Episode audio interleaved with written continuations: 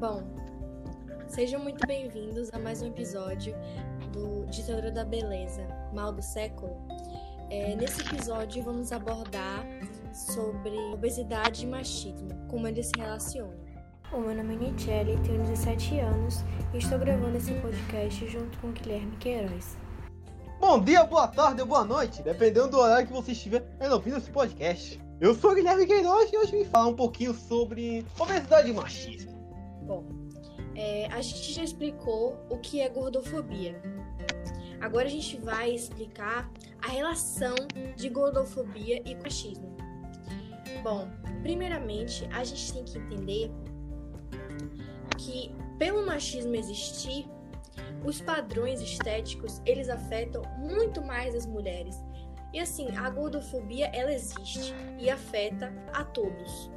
Porém, é, o machismo ele tem ligação maior com a gordofobia, porque mulheres elas são muito mais cobradas e sofrem muito mais exclusão e preconceito do que homens, por exemplo. E os padrões eles são sempre mais cobrados das mulheres.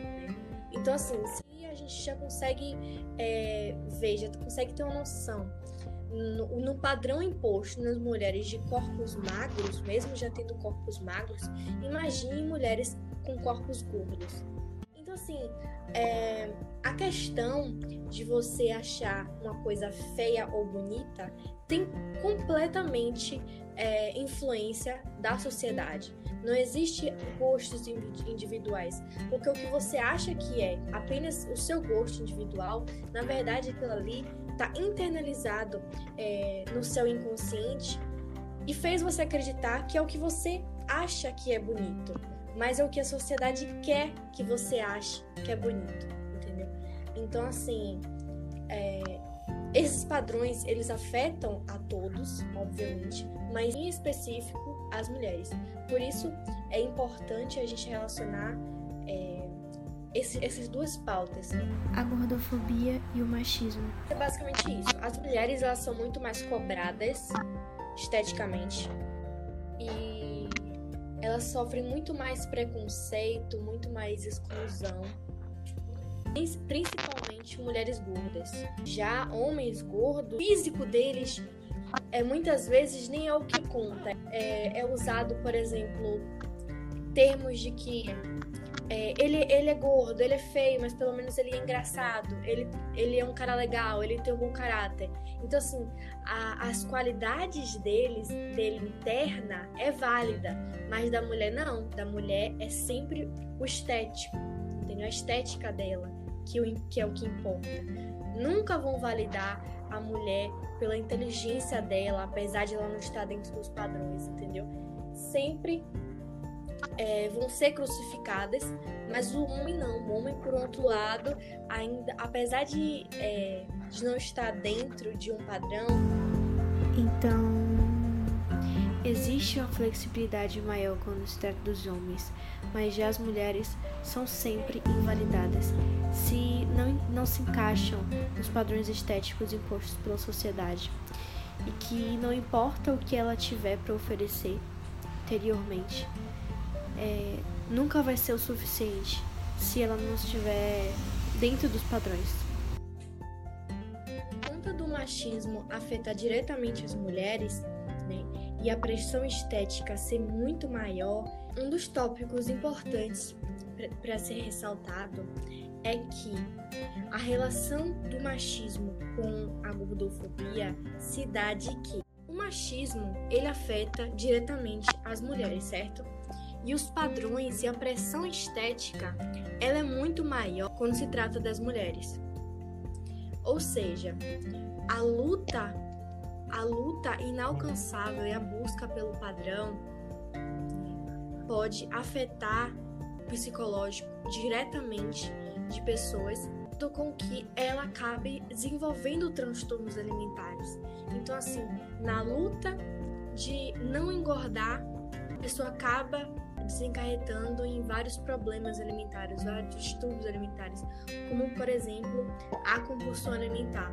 Então, por conta do machismo, por conta da pressão estética, é acarretada a gordofobia. Então, assim, essa é a relação do machismo com a gordofobia. E é como eu sentei anteriormente.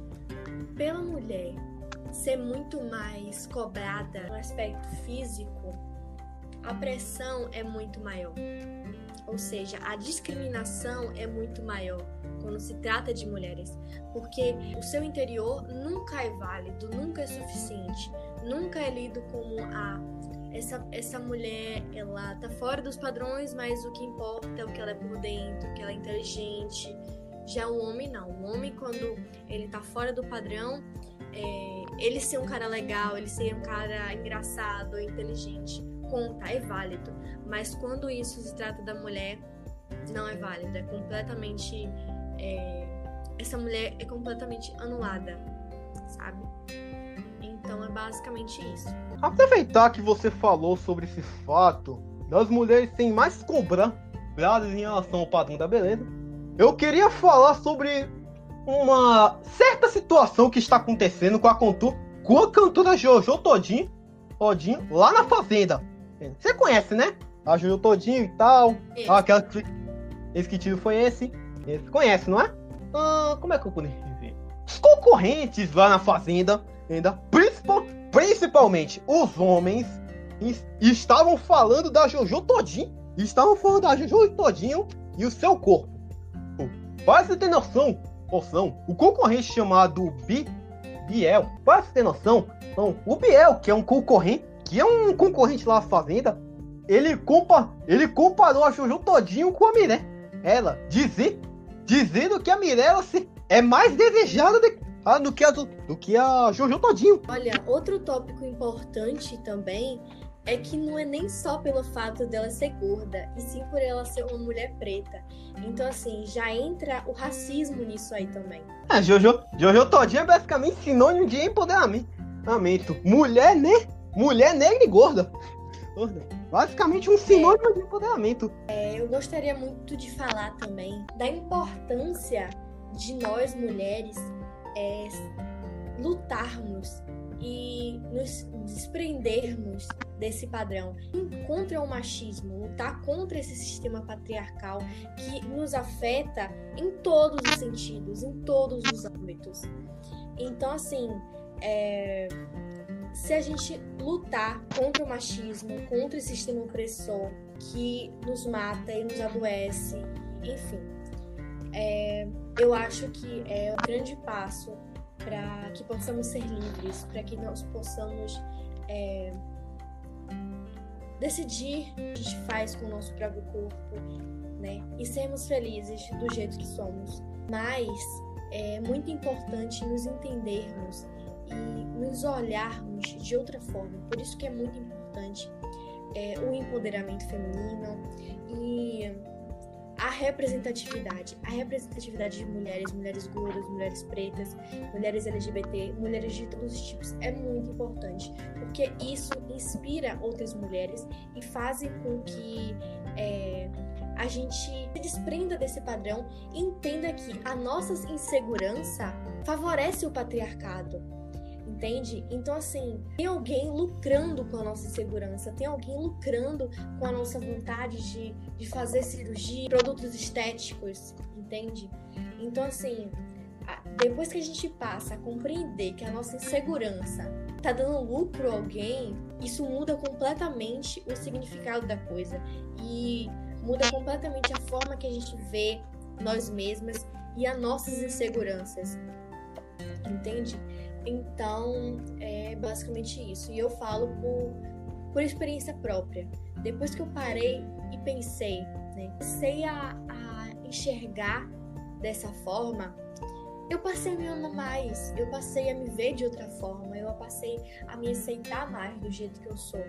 Só que a, o processo de aceitação não é do dia para noite. Então, assim, é uma constante luta, é uma constante desconstrução, desconstrução de padrões que estão internalizados em você e que você acha que só aquilo ali é o bonito, que é o que deve ser aceito pela sociedade. Mas a, a beleza, ela é muito é, individual, sabe? A beleza tá, tá em cada um. na forma como nos vemos, na forma que vemos as outras pessoas. Como você tinha dito, eles lucram sobre a insegurança das pessoas. Pois a respeito de si mesmo. Exato. Exato. Eles lucram com a insegurança. É só isso mesmo que eu queria falar. Bom, galerinha, é isso, basicamente. Foi bom. Foi bom enquanto durou, mas. Se você, go... Se você gostou, compartilhe esse podcast com o familiar, Alice e Pro, próximos. E é isso. Tchauzinho. Mas até a próxima semana. Tchau. Espero que tenham gostado.